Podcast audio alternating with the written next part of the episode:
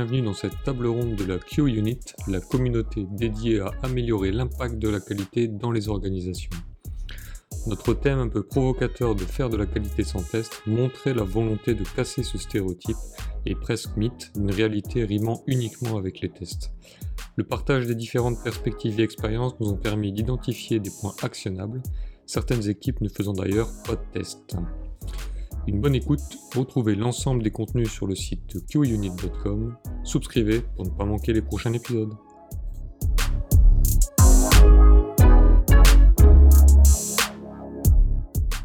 il y a même par exemple aujourd'hui d'autres manières de faire les choses. Par exemple, la partie reliability, euh, qui, qui aussi résonne énormément.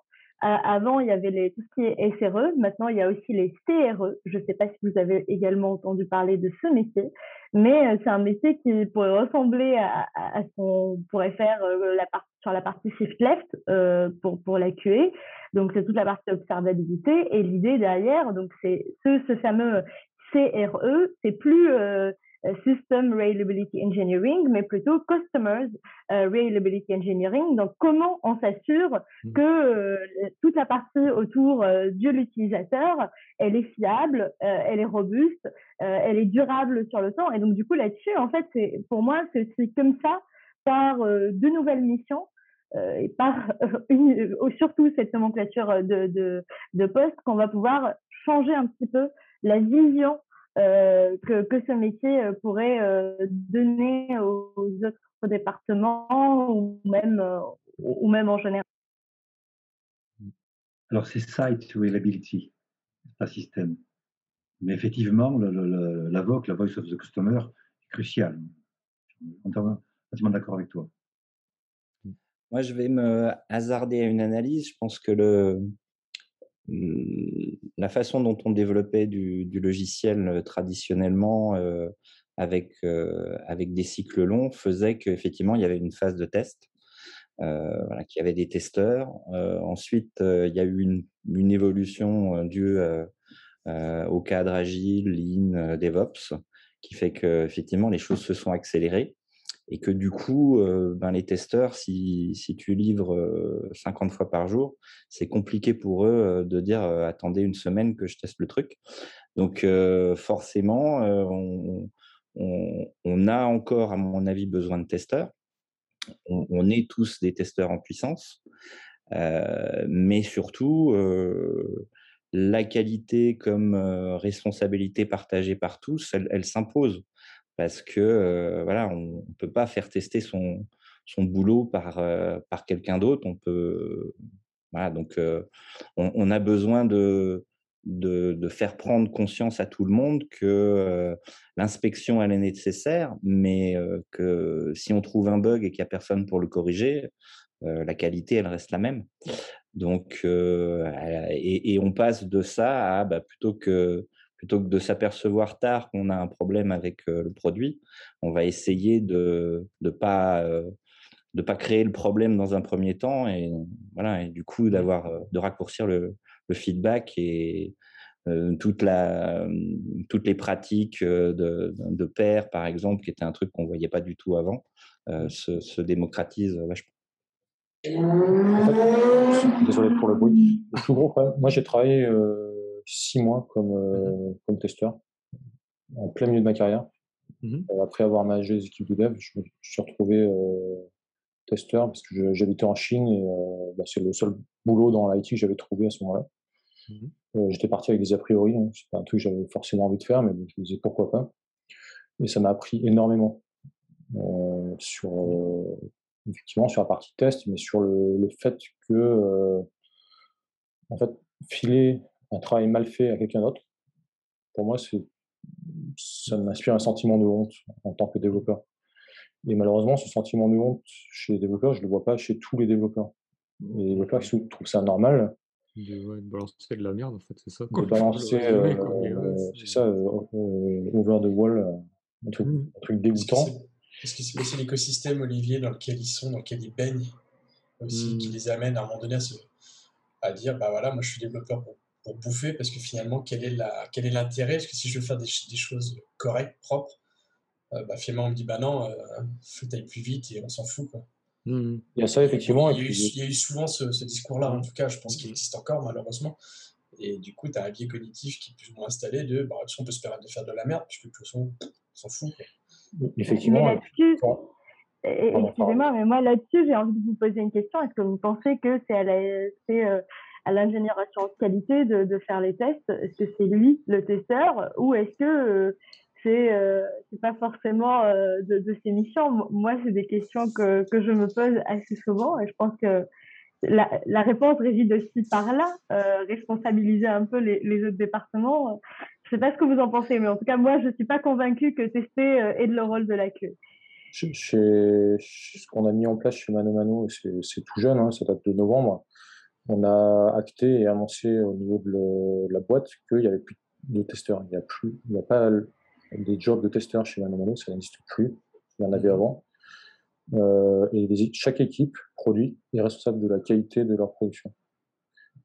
Et ça, c'est, je pense que c'est le nerf de la guerre, c'est la responsabilité. Moi, j'ai vu beaucoup d'équipes se défausser en termes de qualité. Euh, ah oui, c'est, on a un gros incident en prod. Oh là là, mais qu'est-ce que la QA euh, a mal testé. c'est la euh. faute de l'autre équipe qui n'est pas là, en fait. Exactement. Mm. Et ça, je l'ai vu. Je l'ai vu dans des réunions post-mortem. Je l'ai vu tellement de fois que c'est devenu euh, assez amusant à force. Mm. Donc, on a, on a décidé de mettre la haut Et donc, mm, maintenant, la responsabilité est clairement sur les équipes. Et nous, en tant qu'équipe qualité, on est là pour les accompagner en amont Mmh sur la façon de travailler. Et en fait, j'ai envie de dire, si on a quelque chose à tester, c'est pas euh, des code base, ce qu'on doit tester, mmh. ni des produits finis, c'est la manière dont les gens travaillent. C'est plutôt ça qu'on doit tester. Et du coup, qu'est-ce que tu as mis en place pour que les gens puissent, au-delà de la responsabilité, être euh, actifs vis-à-vis de leur qualité? Alors déjà, on a mis en place un système de tracking. Alors c'est très très réactif. C'est euh, on, a, on a construit un système de tracking des anomalies de production.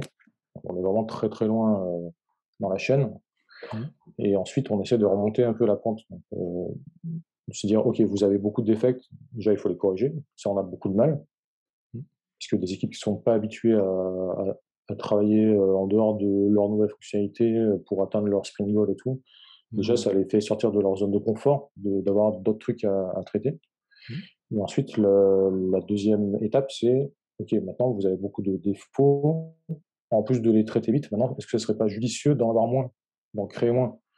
Ouais, mais OK, vous êtes sympa, mais comment on en crée moins? Et eh ben déjà, euh, peut-être en travaillant mieux sur la définition des user stories, sur la définition des critères d'acceptation euh, par différentes techniques, euh, exemple mapping et autres, je ne vais pas vous apprendre. Et euh, il y a de la résistance. Il y a beaucoup de résistance. Ouais, mais on n'a pas le temps, blablabla. Et en fait, ce qu'on a décidé de faire, notre stratégie, c'est de travailler en priorité avec les équipes qui sont volontaires, qui sont déjà remises en question, qui demandent expressément de l'accompagnement. C'est ces équipes-là qu'on va euh, aider. Et ensuite, on, utilise ces euh, success stories pour montrer aux autres équipes que vous voyez grâce à la mise en place euh, de la méthodologie BDD, cette équipe a réduit son nombre de, défects par euh, de 20%, par exemple. Je sais pas. Et c'est euh, très bon. Et tu as essayé la notion de, c'est dans STRE où Google parle de notion de error budget? C'est une notion que je trouve assez intéressante parce qu'en fait, ça remet un petit peu les choses à leur place. Grosso modo, OK, euh, faire réduire la quantité de bugs, bien sûr, ça le client est bénéficiaire, mais il se passe aussi qu'en fait, euh, lorsqu'on regarde le, problème en amont, les développeurs viennent introduire, bien malgré eux, de la dette technique qui, bien sûr, lorsqu'il s'agit de corriger un bug, rend encore plus compliqué la correction. Et là, en fait, quand on épluche un petit peu ben, le fonctionnement de presque d'une équipe Scrum, si on parle bien sûr d'un contexte plus agile, c'est le product owner qui est responsable de cette dette technique, en fait. Il le accountable, tandis que les développeurs sont euh, responsible. C'est la grosse différence. Ce qui fait qu'en fait, bien souvent, quand le développeur dit ben, j'ai pas le temps, c'est parce qu'en fait, il subit la pression du galao quelque part. Et du coup, en fait, le fait de dire au product owner, ben voilà, tu as le droit d'envoyer de, de l'adobe en, production, parce que parfois on n'a pas le choix, il faut corriger, faire un bug fix rapide ou autre. Mais en même temps, du coup, tu sais que tu introduis euh, avec ce correctif qui est fait à la one again, euh, ben, des problèmes qui vont avec, qui du coup seront encore plus compliqués.